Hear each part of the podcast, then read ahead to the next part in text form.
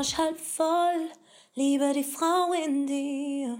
Sage ja zu dem Leben, das du Herzlich willkommen bei Melange halb voll, liebe die Frau in dir von und mit Jasmin. Der Podcast für alle Heldinnen unter euch und die, die ihre beste Version werden möchten.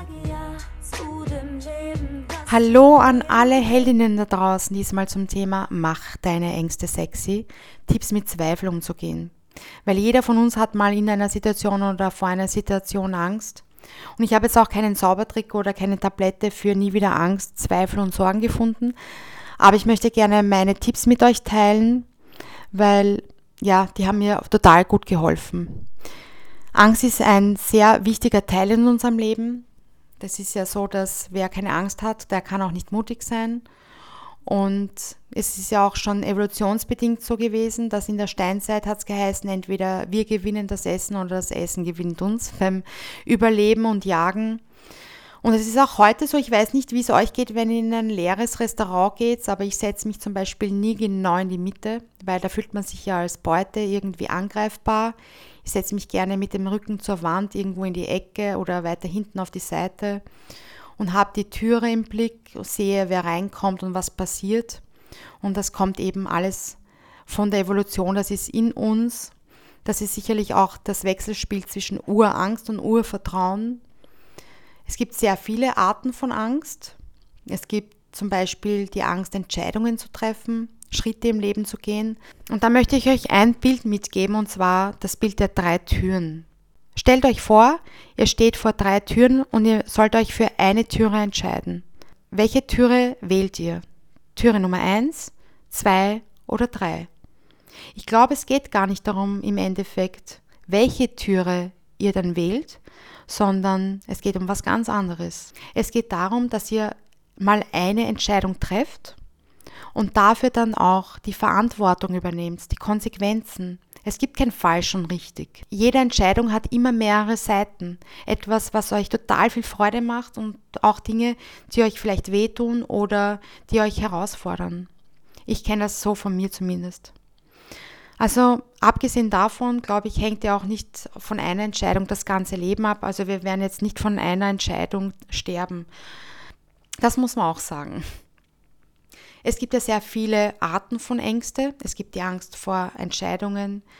Es gibt die Angst, dass Wünsche nicht in Erfüllung gehen. Es gibt die Angst vor Veränderung, alleine zu sein, Angst vor der Zukunft, Verlustängste, Existenzängste, Bindungsängste. Die Angst, nicht gut genug zu sein, das bin ich zum Beispiel. Ich habe auch total viele äh, Existenzängste immer gehabt. Es gibt die Angst vor Ablehnung, Versagensängste, und dann gibt es so Ängste, wo ich mir denke, die sind nicht so realistisch. Zum Beispiel Angst vor Spinnen, Arachnophobie. Hat jemand von euch den Film in den 90er gesehen? Arachnophobia, wo die Spinnen aus jeder Ecke kommen, aus jedem Loch. Und dann gibt es auch noch den anderen Film, aus, auch aus den 90ern, und zwar Liebling, ich habe die Kinder geschrumpft. Und da kommen die Ameisen total gut weg. Deswegen mag ich wahrscheinlich jetzt Ameisen. Zumindest habe ich mit Ameisen kein Problem. Aber da hat die Ameise eine total liebe Rolle und hilft den Kindern. Und da habe ich mich dann oft gefragt, was wäre gewesen, wenn die Spinne so ein tolles Marketing im Film gehabt hätte, dass die Spinne so gut wegkommt. Vielleicht hätten jetzt gar nicht so viele Angst vor Spinnen. Wie realistisch ist überhaupt die Angst? Wie gefährlich ist es? Welchen Zweck hat die Angst, weil zum Beispiel, ich weiß nicht, ob euch das aufgefallen ist, aber manche Frauen, da habe ich das Gefühl, sie möchten dem Mann einen, äh, einen Gefallen tun, indem sie sagen, ich habe Angst vor dem, kannst du mir da helfen, damit der Mann sich noch männlicher fühlt oder dass sich die Frau noch beschützter fühlt. Habt ihr mal darüber nachgedacht? Oft ist die Angst auch nur ein Gefühl. Das Gefühl können wir gar nicht ganz greifen.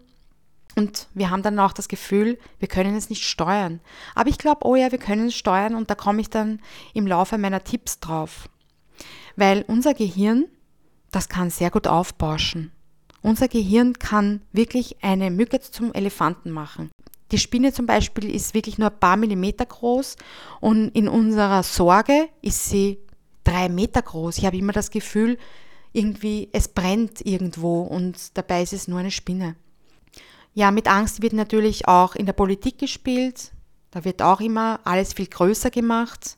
dass uns Menschen die Arbeit wegnehmen oder ihr wisst eh, was ich meine. Oder die Angst in der Werbung, man soll das und das kaufen, dass wir sicherer sind, bei Versicherungen zum Beispiel. Oder auch in der Modeindustrie. Man bekommt ein bestimmtes Bild vermittelt, so sollst du aussehen. Und wenn du so nicht aussiehst, dann hast du immer die Angst, nicht gut zu sein oder als Frau nicht schön genug zu sein. Wenn ich jetzt an bestimmte Berufe denke, zum Beispiel bei der Polizei oder in der Chirurgie, Polizisten und Polizistinnen, Chirurgen und Chirurginnen, wenn man das jetzt alles gendern möchte, und die hätten Angst, ihrem Beruf nachzugehen, ihren alltäglichen Beruf, dann hätten wir echt ein Problem. Wir hätten keine Chirurgen mehr, die uns operieren, keine Polizisten, die bestimmte Dinge regeln oder auch Friseure, die hätten vielleicht Angst, uns die Haare zu schneiden oder zu färben dann könnten wir auch gar nicht mehr zum Friseur gehen. Da ist die Frage, wie wahrscheinlich ist es, dass der Fall meiner Angst eintritt? Meistens ist es so gering, wie, ich möchte jetzt nicht sagen wie ein Sechs im Lotto, aber ja. Deswegen, welche Glaubenssätze habe ich? Glaube ich, dass ich Angst vor Spinnen habe? Habe ich Angst, dass eingebrochen wird? Habe ich Angst, dass meine Beziehung schief läuft? Habe ich Angst, alleine zu sein? Ich glaube, dass ich Angst habe, alleine zu sein. Und dann redet man sich am Ende ein, ich kann nicht alleine sein. Das ist ein Glaubenssatz. Und dann frage ich auch gleich hinterher, wer stärker? Du oder deine Angst? Und ich habe halt eben immer Existenzängste gehabt. Und da bin ich mal vor vielen Jahren gekündigt worden und bin nach der Kündigung nach Hause gegangen und habe in der Nacht von der Kündigung geträumt. Und noch dazu hat mich mein Vorgesetzter im Traum dann auch noch erschossen. Das heißt, ich habe dann die Kündigung im Gefühl mit dem Tod verbunden. Dazu habe ich in der Zeit dann viel Geld hergeborgt und habe das nie zurückbekommen. Das heißt, es hat meine Existenzängste auch noch, noch mal verschärft.